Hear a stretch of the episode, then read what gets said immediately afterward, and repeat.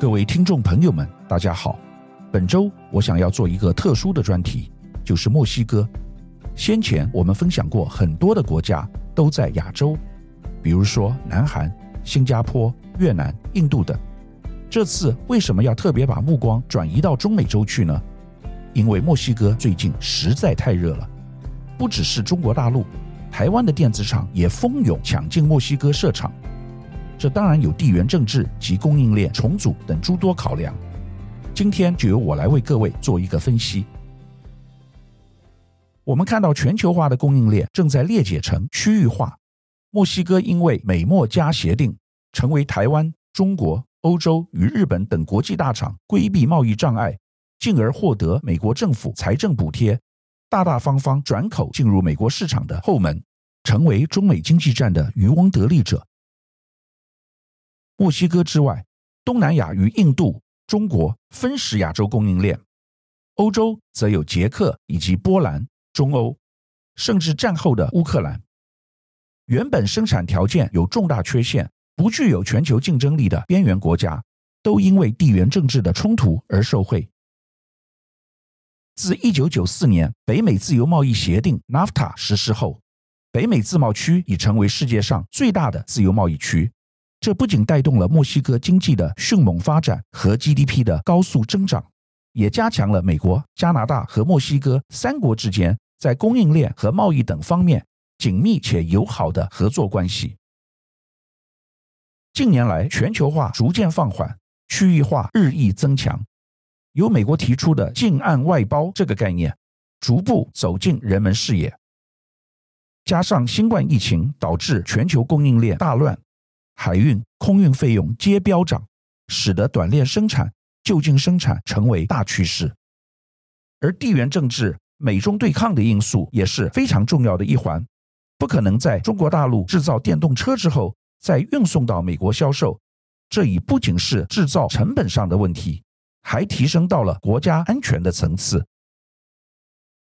近岸外包是指将全部或部分业务运营。从较远的国家转移到附近的国家，考虑到地缘政治、贸易政策、运输成本以及从中国采购货物的合规成本的增加等因素，不少涉及海外业务的制造业企业开始在临近美国的国家开展业务。尽管打入墨西哥市场存在许多挑战，但由于中美贸易关系趋紧，以及美国鼓励区域生产作为其确保供应链计划的一部分。墨西哥无疑已成为近岸外包业务的主要地点。墨西哥自一九九四年北美自由贸易协定实施以来，一直受到外国直接投资 （FDI） 热潮的青睐。根据世界银行的统计，一九九三年墨西哥获得了四十三点九亿美元的 FDI，这一数字在二零零一年首次突破三百亿美元。二零一三年更达到五百零八点三亿美元的高点。在过去七年中，墨西哥的 FDI 就有六年超过了三百亿美元，最近一次是在二零二二年达到三百五十亿美元。北美自由贸易协定给予了外国投资者优惠的关税待遇，协助其进入美国消费市场。此外，还提供投资者完备的法律保障。北美自由贸易协定实施近三十年后，尽管存在目前的政治言论，墨西哥仍然是制造业的一块磁石。这一点在汽车行业得到了极大的验证。自北美自由贸易协定实施以来，墨西哥已成为亚洲和欧洲汽车和汽车零部件生产商的制造中心。二零一七年，美国、墨西哥和加拿大开始了北美自由贸易协定的重新谈判。以体现现代商业惯例。作为这些谈判的结果，美国墨西哥加拿大协定 （USMCA） 于二零二零年七月一日生效。美墨加协定取代了原先的北美自由贸易协定。除其他事项外，美墨加协定提高了被视为北美制造产品的区域价值含量要求。这项要求也刺激了外国生产商将其供应链迁往北美。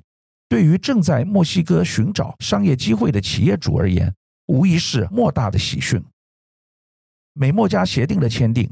不仅提振了墨西哥本国的经济，而且在这三个国家间的贸易自由，将给每一家在这里投资经商的公司带来巨大的红利。墨西哥是联合国、世界贸易组织 （WTO）、二十国集团 （G20）、亚太经合组织 （APEC）、经济合作与发展组织 （OECD）、美洲国家组织、拉美和加勒比国家共同体。拉美太平洋联盟、跨太平洋伙伴协定 （TPP） 等成员国。墨西哥在中南美洲的地位，好比越南在东南亚的地位。墨西哥与美国双方无论在政治或经贸上关系都十分紧密。美国为墨西哥主要的贸易与投资伙伴，有三千三百万以上的贸易侨民，因此外交政策将美墨关系列为优先事项。随着美中供应链脱钩的对决强度不断加大，不仅是最尖端的先进半导体，更向下扩及具有未来性的电动车、新能源、网络通信，甚至完全无关国家安全与产业发展的民生消费用品也无法幸免。原本应该平坦的自由贸易平台上，升起一道道的行政障碍与租税高墙，贸易壁垒成了令厂商头疼不已。生产成本大增，隐藏难以掌控变数的重大挑战。政治干预商业运作，从台积电亚利桑那新厂以及三星正在规划中的德州新厂的建制过程，都可以看出厂商不堪其扰。相较之下，墨西哥却因为中美贸易战而渔翁得利。三月份全球汽车业关注的最大事件。莫过于电动车巨擘特斯拉宣布砸下五十亿美元重金，在墨西哥盖全球最大工厂，并计划抢在二零二四年投产。早在两年多前，特斯拉就已告知台厂其墨西哥设厂计划，并透露年产量拼两千万台。去年起，包括和硕、广达等供应商都已事先布局，除就近供应特斯拉加州与德州厂外。看好墨西哥是福特、通用与 BMW 等车厂的电动车制造重镇，台厂也趁机布局抢食大饼。早在马斯克宣布前，墨西哥总统欧布拉多 （Andrés Manuel López Obrador） 就已对外宣布，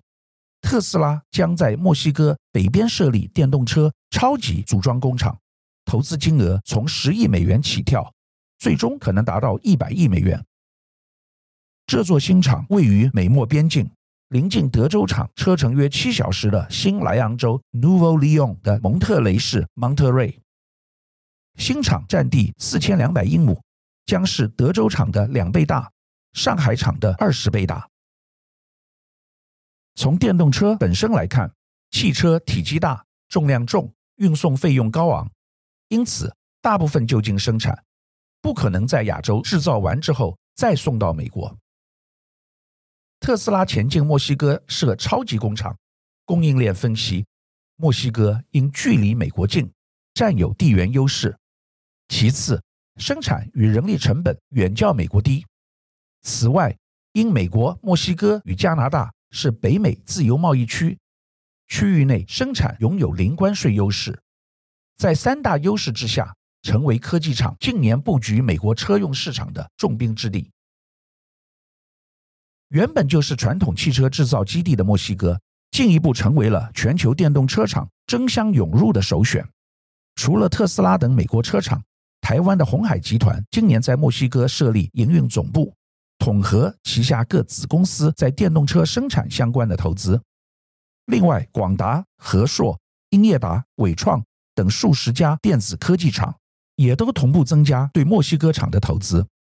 除了传统的个人电脑伺服器。更瞄准新兴的汽车电子市场，扩大生产线。其中最早表态赴美设厂的和硕，不仅去年在美墨边境设立子公司，公告的投资金额已高达六十亿元，两亿多美元，还大举在人力银行网站招兵买马。和硕是特斯拉中控台与电子控制单元 ECU 的主力供应商，也协助生产家用充电桩。重要性不言可喻。对此，董座童子贤不愿多谈，但他也坦诚案子都在进行中。向来低调的广达董事长林百里去年也默默在墨西哥设厂，地点刚好就在特斯拉新厂的同一州。据了解，广达原本以扩产美国加州厂为主，却改变策略，前进墨西哥。不仅特斯拉供应商们积极布局墨西哥，紧抓特斯拉大单，包括仁宝等台湾电子大厂也看准北美电动车大饼的传统车商。接下来都会把全世界第四大汽车出口国的墨西哥当成北美电动车制造重镇。除了台湾厂商以外，中国大陆的制造商近期也积极前往墨西哥设厂。今年以来，中国已经有部分特斯拉的供应商宣布赴墨国新建工厂的计划，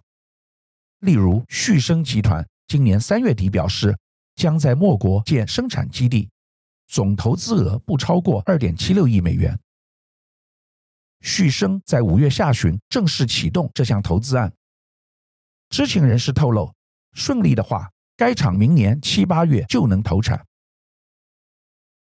接下来，我们来了解一下墨西哥这个国家。虽然墨西哥现在成为了各国各大厂抢着投资之地，然而墨西哥的发展并非如想象一般的顺利。墨西哥现在与中国具有相当程度的人均 GDP，然而在四十年前，一九八一年，其人均 GDP 约为中国的近二十倍之多。但因国内一系列的金融、财务以及外汇危机的发生，耽误了整体经济发展，使其成长大不如许多开发中国家。在一九八二年间，基于许多中南美洲国家，巴西、阿根廷以及墨西哥。通过高比例的借款来加速国内工业化的发展，以及相应的基础建设的投资。然而，基于墨西哥当时的债务是以未来的石油收入作为抵押借款，因此随着石油价格在八零年早期逐渐减少，墨西哥的经济也随之崩盘，并且成为中南美国家中第一个主权违约的国家。在那之后，墨西哥。开始将精力放在国内的经济改革，譬如开始落实财政紧缩政策、私有化许多国营企业，以及开放外国投资与减少贸易保护等机制。而这一系列的政策也逐渐的稳定了墨西哥国内的动荡，并且经济趋向成长。然而，另一场危机又开始浮出。在过去的这二十年间，墨西哥也经历了零八年的金融海啸，以及二零二零年全球新冠疫情所带来的冲击。然而，在这两次危机中，墨西哥很快就站稳了脚步。在二零二零年的金融危机中，虽然承担了负八点二趴的经济衰退，但是在二零二三年后，经济即恢复至原先的成长轨道。而墨西哥也因为中国为了规避美国的关税，而获得了大量的投资。为了规避美国川普前政权对中国课征的追加关税，中国制造业纷纷涌向和美国有签订贸易协定的墨西哥，将墨西哥视为对美的出口据点，对墨投资额创下历史新高纪录。根据墨西哥经济部指出，二零二一年中国包含香港对墨西哥的直接投资额达六亿六百三十万美元。年增七十六趴，创有数据可供比较的一九九九年以来新高纪录。就国家个别投资额来看，中国排第九位，且已逼近排第八的南韩六亿八千四百七十亿美元。据报道，截至二零二二年八月，对墨西哥进行直接投资的中国企业数累计达一千两百八十九家。随着企业相继抢进，也促使中墨间的贸易额增加。据墨西哥经济部指出，中国为仅次于美国的第二大进口国。二零二一年，中国对墨西哥的出口额达一千零一十亿美元，和五年前相比大增五成，已逼近美国的一半左右水准。而来自中国企业贡献程度虽然不明，不过二零二一年墨西哥对美国的出口额达三千九百八十九亿美元，和五年前相比增加三成。接下来我要跟大家分享墨西哥的毒品及犯罪问题。不知道大家有没有看过关于墨西哥黑帮的电影，如《玩命关头四》。墨西哥地处亚热带和热带地区，多山以及高海拔地形，十分适合毒品植物的种植。十五世纪末，西班牙殖民者首次将大麻引入墨西哥。十九世纪中期，罂粟也随着亚洲移民来到了墨西哥。到了二十世纪初，墨西哥的毒品种植已逐渐形成规模，并开始向美国走私。一九一零至一九二零年间，墨西哥军事政变频发，政局长时间动荡，禁毒政策完全就是天方夜谭。不过，当时墨西哥的毒品问题主要体现在毒品生产、走私与滥用，尚未演变成暴力行为。二战结束后，墨西哥政府积极推动国民经济全面工业化方针，大力发展轻重工业。到了六零年代，墨西哥已从单一的农业国转变为初步具有现代化工业体系的新兴国家，其国民生产总值年均增长率达八趴，该经济成就也被誉为墨西哥奇迹。墨西哥政府重工轻农的经济政策，很快就使得工农业发展失衡，大量农民破产，并使得该国的贫富差距越来越大。在当时的墨西哥，普通农民一天只能赚取三美元的收入，然而种植谷科叶一天就能获利二十美元，甚至更多。一九二九年起执政墨西哥的革命制度党政府与当地的贩毒组织结成非正式的庇护体系，贩毒组织贿赂了联邦官员以及地方政府，地方政府便默许甚至保护贩毒组织的毒品生产与走私。为大毒枭提供一定程度上的保护。到了一九九八年，墨西哥约有三十万农民从事制毒贩毒，参与毒品贸易者高达四十六点八万人。由于毒品产业为底层人民带来了经济收入，墨西哥毒枭不仅没有遭到社会的深恶痛绝，反而成了底层民众的崇拜对象。毒品问题。之所以成为墨西哥的社会顽疾，与该国严重的贫困问题离不开关系。墨西哥年轻人的失学与失业问题十分严重，经济低迷的环境导致他们无法拥有很好的就业机会，最终这些年轻人只能选择加入暴力的贩毒组织，成了贩毒组织的心血。近几届上任的总统所推行的武力禁毒政策。非但没有取得成效，反而加剧了社会动荡。当地民众已经对毒品问题生厌，甚至还出现了通过毒品除罪化来取代武力禁毒的声音。二零一八年，左翼的国家复兴运动党赢得了选举，该党候选人欧布拉多当选总统。与前几届总统的禁毒路线相比，欧布拉多采用了以预防犯罪为主的禁毒政策。二零一九年，他就任后即宣布结束毒品战争，对毒品的态度由禁止转向疏导，以减少暴力。但是，欧布拉多政府依然面临严峻的挑战。墨西哥新政府主要关注于通过社会改革来制约毒品，但如果没有强大的地方政府，毒品暴力问题也只能得到缓解，而并非完全解决。另外，根据墨西哥宪法，总统只能担任一届。如果欧布拉多所属的国家复兴运动党无法在下届大选获得连任，那么禁毒政策的连续性也会被打断。墨西哥是联邦制国家，各州有独立的法律，联邦政府与各州地方政府在政治权力上的分野，也影响了禁毒政策的有效性。墨西哥的毒品问题依然有翻盘的可能。本周我和大家探讨墨西哥，各位对于墨西哥的理解可能如同我一样，恐怕就只有在于吃墨西哥菜 taco 而已。但未来墨西哥是台湾人最需要了解的国家之一，因为台湾跟美国靠拢，而美国最重要的邻国伙伴就是墨西哥。未来台湾透过台商从墨西哥前进美国，势必成为一个重要趋势，就如同当年在中国大陆打造世界工厂一样。希望今天的分享对于各位在认识墨西哥能有些帮助。谢谢大家。以上是本周我为您分享的趋势，感谢收听奇缘野语。